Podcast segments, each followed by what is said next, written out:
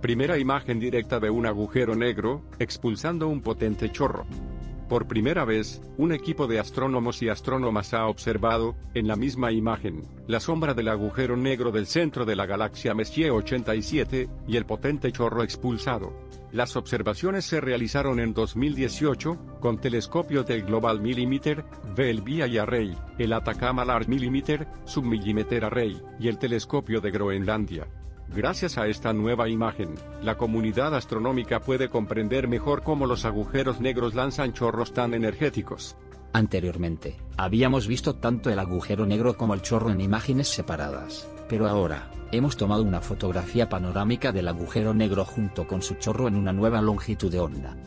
Dice Ru Zhenlu, del Observatorio Astronómico de Shanghai, y líder de un grupo de investigación Max Planck, en la Academia de Ciencias de China. Se cree que el material circundante cae en el agujero negro en un proceso conocido como acreción. Pero nadie lo ha fotografiado directamente. El anillo que hemos observado antes, aparece más grande y más grueso a una longitud de onda de observación de 3,5 milímetros. Esto muestra que el material que cae en el agujero negro, produce una emisión adicional que ahora se aprecia en la nueva imagen. Esto nos da una visión más completa de los procesos físicos que actúan cerca del agujero negro. Agregó la participación de ALMA y el telescopio de Groenlandia en las observaciones del Global Millimeter, VLBI, y el aumento resultante en la resolución y sensibilidad de esta red intercontinental de telescopios, ha hecho posible obtener imágenes de la estructura en forma de anillo en Messier 87, por primera vez en la longitud de onda de 3,5 milímetros. El diámetro del anillo medido por el Global Millimeter BLBI es de 64 microarcosegundos, que corresponde al tamaño de un pequeño anillo de luz para selfies, visto por un astronauta en la Luna mirando hacia la Tierra. Este diámetro es un 50% más grande que lo que se vio en las observaciones del Event Horizon Telescope, a 1,3 milímetros, de acuerdo con las expectativas de emisión de plasma relativista en esta región. Con las capacidades de generación de imágenes muy mejoradas al agregar ALMA, y Greenland Telescope, en las observaciones de Global Millimeter, BLBI, Array, hemos obtenido una nueva perspectiva. De hecho, vemos el chorro de tres crestas que conocíamos de las observaciones anteriores de Belviai. Dice Thomas Kirschbaum, del Instituto Max Planck para Radioastronomía en Bonn. Pero ahora, podemos ver cómo el chorro emerge del anillo de emisión alrededor del agujero negro supermasivo central y podemos medir el diámetro del anillo también en otra longitud de onda, más larga.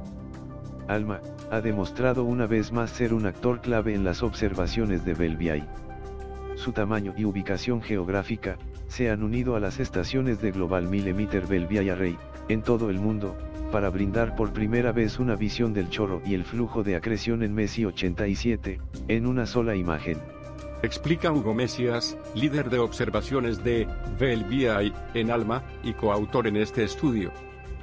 Esto, tiene tremendas implicaciones para nuestro conocimiento, ya que la información obtenida es más que una imagen, también nos permite inferir a qué velocidad está creciendo el agujero negro y de dónde proviene el chorro, sin embargo, es necesario observar otros casos y estudiarlos para obtener conclusiones estadísticamente representativas sobre agujeros negros y chorros, de ahí la necesidad de las observaciones, Belviai, anuales, a las que se suma ALMA.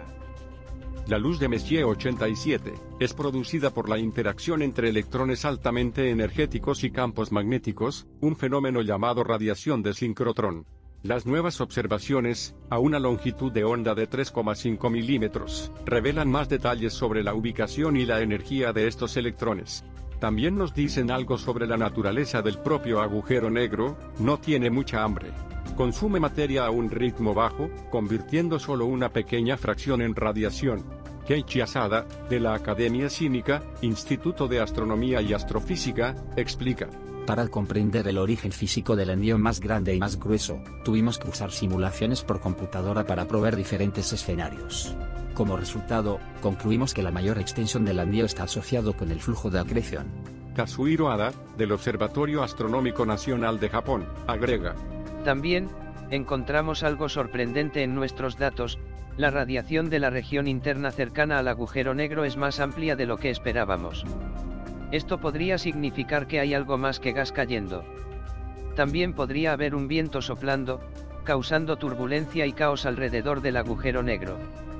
La búsqueda para aprender más sobre Messier 87 no ha terminado, ya que más observaciones y una flota de poderosos telescopios continúan descubriendo sus secretos. Las observaciones futuras, en longitudes de onda milimétricas, estudiarán la evolución temporal del agujero negro, Messi 87, y proporcionarán una vista policromática del agujero negro, con imágenes de múltiples colores en luz de radio. Dice Hongo Park del Instituto de Ciencias Espaciales y Astronomía de Corea. ALMA participa en una nueva campaña de observación, VLBI, del 12 de abril al 10 de mayo de 2023, para estudiar más a fondo Messier 87 y otras fuentes.